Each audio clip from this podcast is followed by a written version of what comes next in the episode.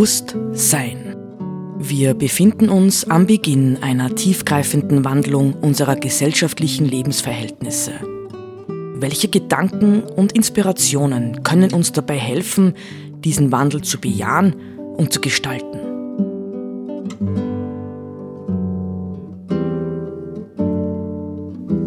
Eine Sendung von Roland Steidl.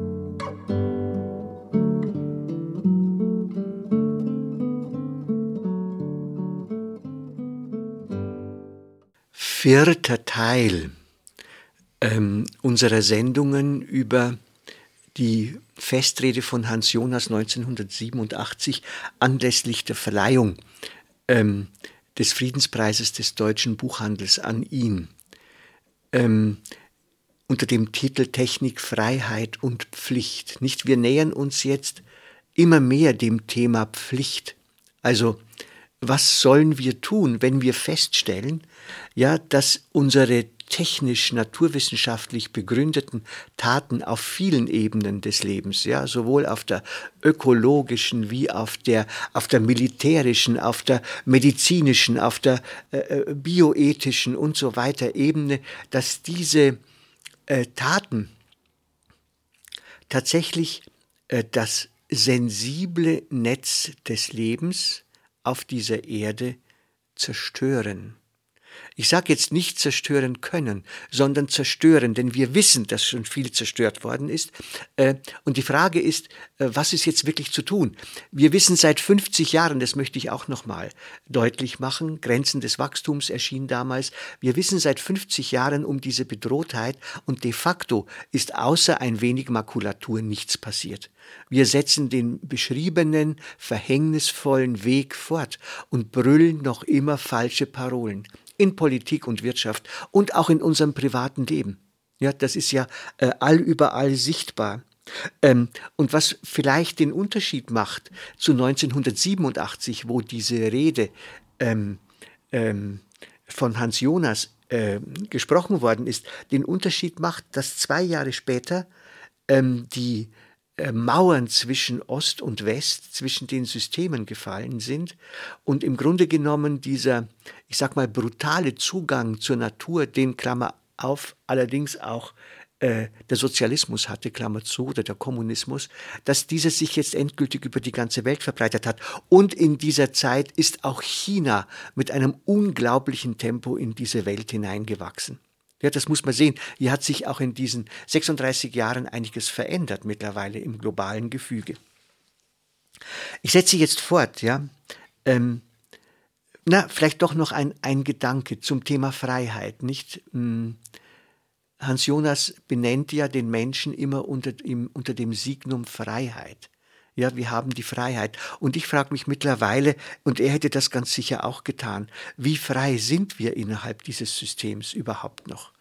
Nicht? Wir sind in einem Netz gefangen, äh, mit Ketten gefangen, die uns zwingen, ja, dieses System fortzusetzen, weil wir ansonsten fürchten oder glauben, dass wir äh, unsere Existenzbedingungen zerstören oder verlieren oder wie auch immer.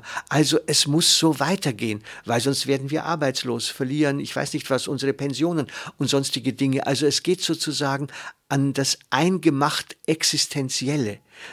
So wird uns suggeriert wenn wir nicht so weitermachen. Aber klar ist, es geht in Wirklichkeit ums eingemacht Existenzielle, wenn wir so weitermachen. Und diese Erkenntnis, die muss in irgendeiner Form sich Bahn brechen und wir müssen im Stande, äh, in den Stand kommen, ja, dass wir bereit sind, bisherige Sicherheiten, die im Grunde genommen ja nur Beiträge zu kommenden Katastrophen sind, diese Sicherheiten in Frage stellen zu lassen und neue Lebensformen zu finden. Dies ist meines Erachtens der einzige Weg. Aber wir setzen jetzt mal bei Hans Jonas fort. Punkt 6 von 8. Da ist zunächst einmal der nicht institutionelle Weg einer Erziehung des Allgemeinbewusstseins durch solche, die das Gewissen dazu treibt und Sachkenntnis dafür qualifiziert und die sich spontan in dieser Aufgabe zusammenfinden. Die Erziehung besteht in nichts anderem als dem Öffnen der Augen für das, was sie schon sehen, so dass alle es sehen können. Ihre Beglaubigung, wie gesagt, ist Sachkenntnis, und schon deswegen müssen sie sich zusammentun, denn nur das vereinte Wissen vieler Fächer kann der enormen Streuung der Probleme einigermaßen gerecht werden. Unermüdliche Aufklärung durch solche Wortführer kann einen Druck der öffentlichen Meinung erzeugen, dem dann auch Widerstrebende sich beugen. Ich denke also, Gott behüte nicht an charismatische Führer, sondern ein immer mehr von dem sehr nüchternen, das seit einiger Zeit in Amerika und Europa wie eine neu entstehende internationale über Ländergrenzen hinweg schon im Gange ist. Das stete Lautwerden sachlicher Einsicht und Sorge, die von jedem Verdacht des Interesses frei ist. Der Widerhall darauf bezeugt, dass dies nicht ganz ohne Wirkung ist. Zunächst auf das öffentliche Bewusstsein und von da vielleicht auch auf das Verhalten Privates und Politisches. Da liegt eine der Chancen der Freiheit, die Hoffnung gibt. Also bei all diesen Themen ist ja doch immer die zentrale Frage. Nicht, wir können ja dem Dunklen, das uns umringt, nicht reden wir mal so goethisch, letztlich nur standhalten, wenn wir in irgendeiner Form auch immer wieder Hoffnungsperspektiven entdecken. Ja, übrigens, dazu kann man ja sagen, nicht das Prinzip Verantwortung ist ja im Grunde genommen unterschwellig eine Auseinandersetzung mit Ernst Blochs Prinzip Hoffnung.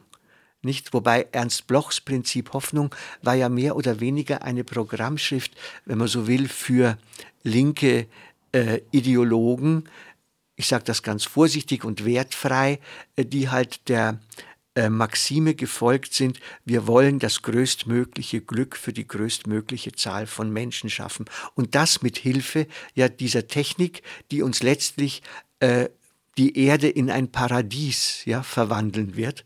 Und diese Rechnung ist tatsächlich nicht aufgegangen. Übrigens hat Hans Jonas mal an prominenter Stelle gesagt, kommt hier im Vortrag nicht vor, es gibt kein Menschenrecht auf Glück.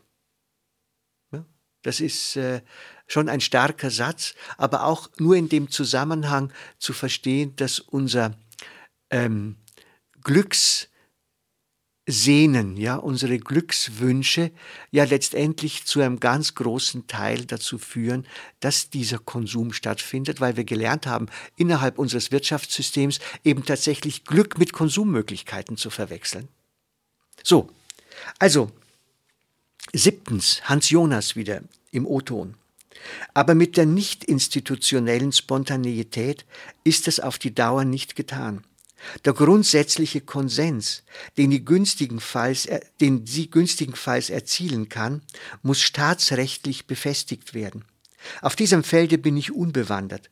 Von berufenerer Seite habe ich mir sagen lassen, dass sich da an vorgreifende Verfassungsbestimmungen denken lässt, die technische Neuentwicklungen besonders folgenträchtiger Art mit vielleicht irreversiblen Auswirkungen auf das Leben künftiger Generationen dem Belieben des Marktes entziehen und besondere legislative Entscheidung vorbehalten, die erschwert wird durch längere Moratorien, qualifizierte Mehrheiten und dergleichen. Also zum verfassungsrechtlichen Schutz der Grundrechte des Einzelnen, ein verfassungsrechtlicher Schutz für die Grundpflichten des Ganzen gegenüber der Zukunft. Anders als dort gelte hier, verboten ist, was nicht ausdrücklich erlaubt wird. So etwas könnte sich die Demokratie in vorgreifender Besinnung wohl auferlegen, aber es bezöge sich eben nur auf Neues und jeweils Spezifisches, nicht auf das Unheilschwangere, das schon im Gange ist als ein Ganzes. Darin greift bis jetzt die öffentliche Gewalt nur hin und wieder ein, etwa durch Entsorgungsauflagen, meist nach schon sichtbar und fühlbar gewordenem Schaden. Die Flut als solche steigt weiter, auch ohne neuen Zufluss. Sie einzudämmen, dem von ihr insgesamt drohenden Unheil vorzubeugen, erfordert Änderungen in unseren Verbrauchergewohnheiten, also in unser aller Lebensstil und damit im gesamten Wirtschaftsgefüge, das ihm dient und gerade davon lebt. Wie das geschehen kann, ohne seinerseits Unheil anzurichten, wie Massenarbeitslosigkeit, das noch mehr schrecken würde als das entferntere Übel, dem es vorbeugen soll, weiß ich nicht. Hier einen gangbaren Weg auf dem Grate zwischen zwei Abgründen zu finden, ist eine Aufgabe für Nationalökonomen. Opfer an Marktfreiheit würde er sicher verlangen, aber die politische Freiheit kann diese dabei überleben. Vielleicht noch ein Wort dazu. Nicht, ähm, Hans Jonas hat in, im Prinzip Verantwortung ja tatsächlich dies gefordert. Neue technologische Entwicklungen müssen daraufhin überprüft werden, ob sie letztlich sozial ähm, und naturverträglich sind. Ansonsten dürfen sie nicht produziert werden. Also das heißt, äh, er hat umgedreht, ja, das Problem, dass man sagt, es müssen Bürgerinitiativen aufstehen und sagen, das wollen wir nicht, weil das ist gefährlich und die müssen beweisen, dass es gefährlich ist. Er hat gesagt, nein, zunächst einmal für neue Technologien und Entwicklungen müssen die Verursacher, also müssen, muss die Technik und die Techniker selbst gerade stehen und in aufwendigen Prüfverfahren belegen, dass sie nicht die Zukunft gefährden, weder sozial noch äh, im Blick auf die Natur. Das hat natürlich mit sich gebracht, dass er eine zweite Forderung gestellt hat, äh, die hier angeklungen ist, nämlich Moratorien einzubauen. Ja, und das wäre natürlich auch ein genialer Bremsweg. Ja, wir haben ja dauernd, dauernd ist ja auch das Thema, die Chinesen sind uns voraus, die Amerikaner sind voraus, äh, Europa muss technologisch fit bleiben und auch hinterher. Nicht? Das ist ja wie ein permanenter äh, Wettlauf, wie ein von Besessenheiten getriebener Wettlauf, irgendwie durch die Finger zu schauen und letztlich Verlierer zu sein. Und da tatsächlich Moratorien einzubauen, das heißt, warten wir doch mal ab, überprüfen wir, was brauchen wir denn wirklich? Das trifft ja für vieles zu. Nicht man kann sagen, äh, viele Fortschritte in der Medizin sind begrüßenswert, ja, operative äh, Methoden und und und und und. Ähm, aber es gibt viele Entwicklungen, ich denke jetzt zum Beispiel im digitalen Bereich, aber auch in anderen, im militärischen Bereich sowieso, ja, vielleicht auch im bioethischen, biogenetischen Bereich, wo man sagen muss, muss das denn sein? Ja, stoppen wir es, ja, überprüfen wir es und lassen wir es gegebenenfalls auch nicht zu, Klammer auf wiederum, selbst wenn die Industrie und die Wirtschaft höchstes Interesse daran hat. Nicht? Ja. Ja, Opfer an Marktfreiheit verlangt er hier oder setzt er hier an. Und ich glaube, dass das tatsächlich notwendig ist. Ähm, das hm, neoliberale Dogma äh, oder das liberalistische überhaupt, ja das kapitalistische Dogma, der, Will, der Markt wird schon alles zum Guten regeln, das haben wir schon erlebt, dass das nicht funktioniert. Nicht? Der Markt schafft es nicht und was ist? Der Steuerzahler muss es dann zahlen in großen Summen. Das heißt also, wir brauchen Marktregularien in größerem Umfang, wenn wir, und das muss noch nicht Diktatur sein, ja, wenn wir tatsächlich die Erde bewahren wollen.